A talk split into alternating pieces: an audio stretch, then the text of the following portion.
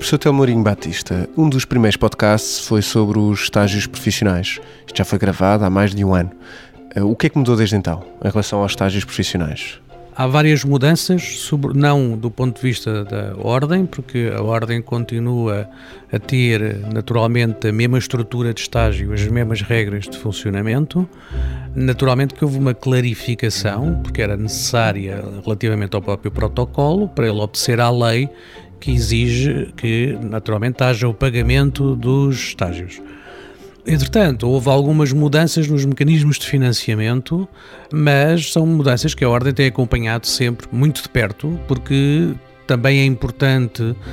que se perceba que os psicólogos têm sido, digamos, aquela profissão que melhor tem aproveitado os mecanismos de financiamento para o pagamento de estágios, e isso é fundamental.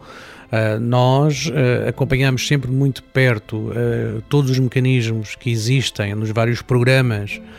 existentes de forma a poder proporcionar um pagamento do estágio e temos tido, digamos assim, a capacidade de utilizar muito bem esses mecanismos de forma a que quem faz esse trabalho importante que é um estágio que é tempo inteiro possa ser naturalmente remunerado. Algumas dos aspectos que foram, entretanto, mudados, não afetam substancialmente a realização do estágio, mas há que, sobretudo, perceber uma coisa. Uh, do ponto de vista do funcionamento da ordem, nós temos cada vez mais ampliado os esforços para que haja um conjunto uh, diversificado de ações que permitam que haja mais estágios profissionais e que esses estágios profissionais sejam pagos. Nós temos pessoas, criámos uma task force que percorre o país para apresentar aquilo que é o trabalho dos psicólogos, para estimular no sentido da criação de estágios profissionais e para mostrar também quais são os mecanismos que estão à disposição das instituições para poderem utilizar de forma a poderem ter estágios profissionais pagos. Este processo, é, aliás, é único numa organização como a nossa, porque temos aqui vários grupos de pessoas que estão a tentar fazer algo que é unir os vários intervenientes para diminuir o tempo que demora um estagiário, desde que saia, a encontrar um local de estágio e a ter, de facto, um estágio já por si que permita estar completamente legal e que seja remunerado. E essa tendência tem sido uma tendência que nós temos acentuado, uma vez que entendemos que uma tarefa da ordem fundamental é criar e disponibilizar, sobretudo, um conjunto de, de, de, organizações, e há mais de 2 mil organizações com protocolo com a ordem,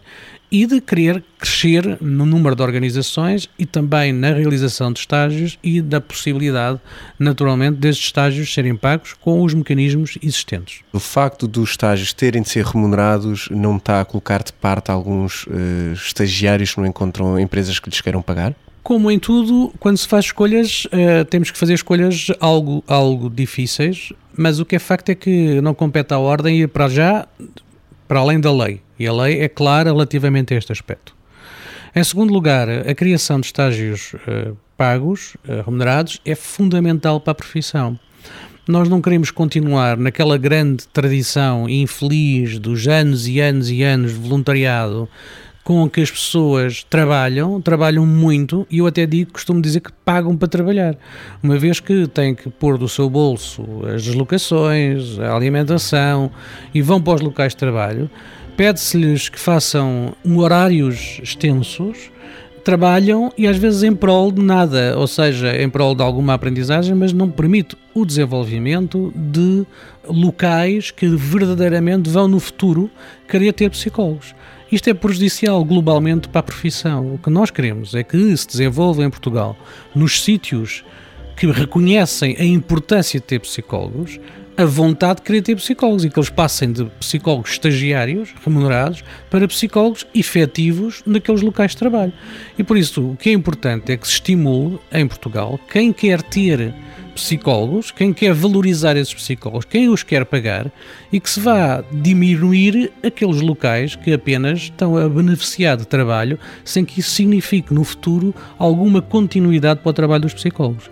E isso, globalmente, é o que faz valorizar a profissão. Nós não podemos continuar uh, naquilo que parece uma resolução imediata do problema, mas que, em última análise, prejudica muitíssimo a profissão.